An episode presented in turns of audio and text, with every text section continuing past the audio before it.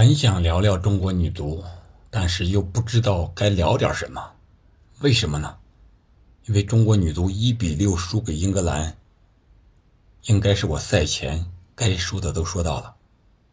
我在女足世界杯开始之前，专门有一期聊中国女足的，说这届世界杯中国女足可能要很惨，不仅是结果，还有过程。在最后一场小组赛和英格兰。欧亚冠军之战中应验了，非常不幸，但这又是非常残酷的现实，就摆在我们面前。那这场比赛结束之后，中国女足可以打道回府，但是对于我们中国球迷来说，我们应该怎么继续支持和爱女足呢？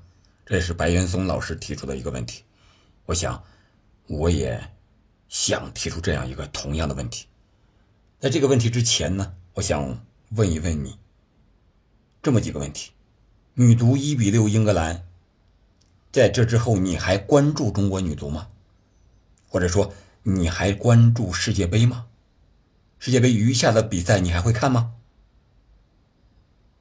还有一个问题，你觉得中国这么多人，十三亿、十四亿多人，有几个人真正关注女足、研究女足、了解女足的现状和发展的趋势？我说的这个女足是指世界女足的现状和发展趋势，而不是单单的中国。还有一个最后问题，就是中国女足到底该怎么办？其实上一期我前瞻这场比赛的时候已经给出了答案。我觉得，对于中国女足来讲，甚至说整个亚洲女足来讲，学日本应该是最现实，也是最好的一个模板。为什么这么说？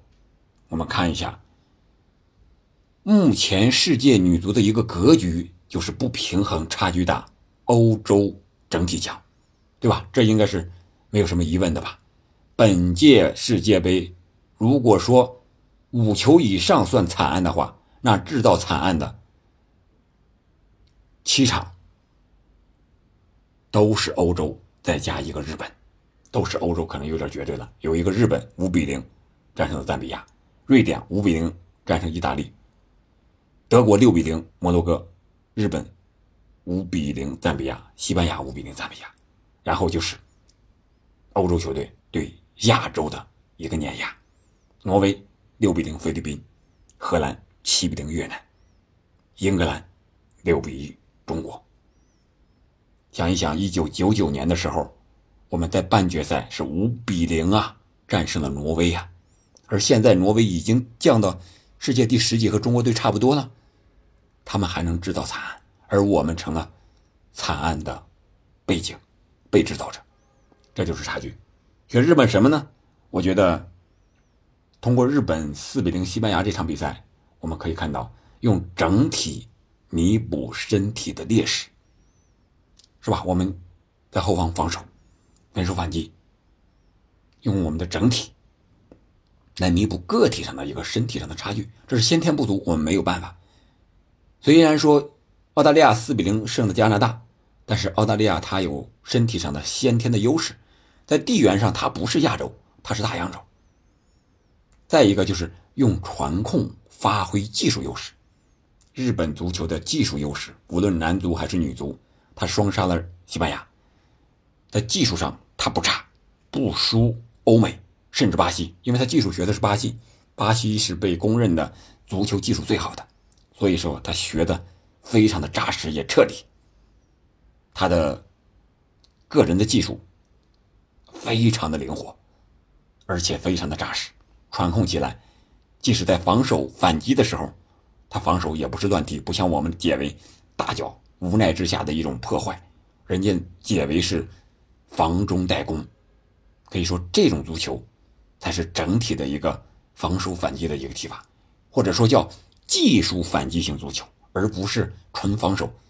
他用传控来防守，也是靠技术；然后反击呢是靠技术，是靠那么两三个点。但是他这两三个点是怎么导出来的？这个需要动脑筋，需要好好练练，需要十年八年甚至更长的时间。另外一个就是用快灵制造战术的盛世。快和零，以前有个小快灵，我觉得小是指的身体，快和灵是小这个特点之下的一种发展的方向。所以说我用快和零来制造战术的盛世。日本无论是对西班牙也好，对赞比亚也好，还是对其他的球队也好，我觉得踢的不难看，他有自己的特点，非常的明显，至少在场面上是不落下风的。而我们和英格兰比呢，我们在数据在场面上完全处于下风。说到这儿了，说一说昨天晚上我看球的这个经历，我是和老丈人一块喝着酒啊。看的比赛，我老丈人喜欢看篮球。我说今天晚上有一个中国和英格兰女足世界杯的比赛，啊看看吧。老丈人说：“那看吧，边喝边看。”结果上半场看着看着，每五分钟丢了一个球，后来又丢了一个球，后来又丢了一个球，被吹回来了，是吧？说是里斯詹姆斯他他妹妹那个球越位啊，然后又丢了一个球。上半场是其实是丢了四个，那个球可以不判越位，其实是丢了四个，结果是算了仨。然后下半场老丈人说啥不看了，我看乒乓球，看大运会的乒乓球去了。然后我一个人拿着手机在那儿默默的把这个比赛看完了。确实，从场面上看是全方位的一个差距，这是欧洲冠军和亚洲冠军的一个整体上的差距，也可以说是。欧洲足球和亚洲足球一个整体上的差距，这就是非常残酷的一个现实。那回到我一开始问大家的一些问题，我觉得也是我们的答案也蕴藏在那个里面，就是我们平常都不关注女足，只是世界大赛、世界杯啊、亚洲杯的时候，哎，中国女足啊出现了，打到正赛了啊，甚至到了决赛了，甚至就是有了那个逆转的。强队的这种非常强势的表现了，哎，大家都关注点都过来了，媒体也报道了，是吧？电视也直播了，哎，网友也关注了。那这样的话，对于女足的发展，我觉得是没什么太大的实际的意义的。中国的女足也好，男足也罢，反正都算中国足球吧，把青少年的也算上。为什么一直这么差？我觉得我找不出原因来，可能。原因千奇百怪，但是每一条可能又说不透，又说不准，又不足以概括。如果都概括起来呢，感觉这个问题无法解决，是一个无解。但是我觉得日本人能够踢好的足球，中国人同样应该能够踢好，无论在人种上，在文化上都是非常相近的。所以我觉得我们学习日本不丢人，在足球这一块乃至在好多方面，都应该学习这种日本人的这种执着，或者是是认真的精神，是最最值得学习的。你看韩国这届世界杯他也不行，对吧？呃，他输给哥伦比亚了，还输给这个摩洛哥了。最后一场他要死磕德国，德国现在是还意外了，所以说德国。对韩国，韩国也大概率是一个被制造惨案的一个人，一支球队。咱们看吧，走着瞧。亚洲本届世界杯会成为女足领域里边被制造惨案最多的，名额扩军了，三十二支球队，我们有六个了啊。结果就是澳大利亚和日本能够可以，其他的都是惨案制造者。这就是。女足世界杯为什么到现在才扩到三十二，而男足已经到了四十八？这个差距还是非常非常明显的，发展还是非常非常不平衡的。这就是今天咱们要说的这个问题。但是最终的答案呢？我想每个人心里都有一个自己的答案，就是中国女足该怎么办？我想一条，刘洋肯定要走下去，像张灵艳非常非常的明显。但是其他有的一些留洋的球员没有招进来，我不知道是为什么，是能力达不到，还是和国家队磨合的时间太短，还是另有不可告人的原因？这个也不排除。也许水庆霞的压力不止执教，还有用人方面的。我觉得这是必须要坚持好的一条路，因为欧洲的足球就在那里，是吧？我们必须把它给学过来，或者说通过我们球员留洋，提高球员的个人能力。然后再一个就是扎扎实实的学习日本足球到底是怎么发展的。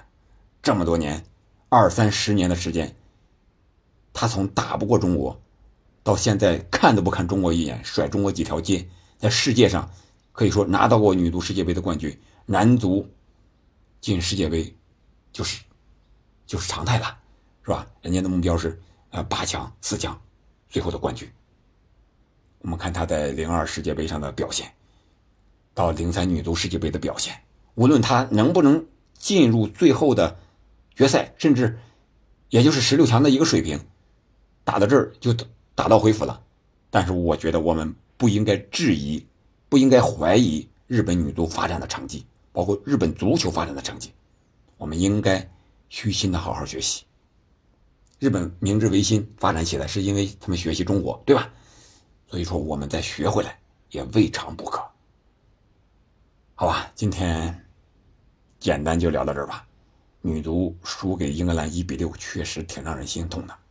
但是，中国女足通过这些世界杯找到自己发展的一个未来之路，也未必就是一件坏事。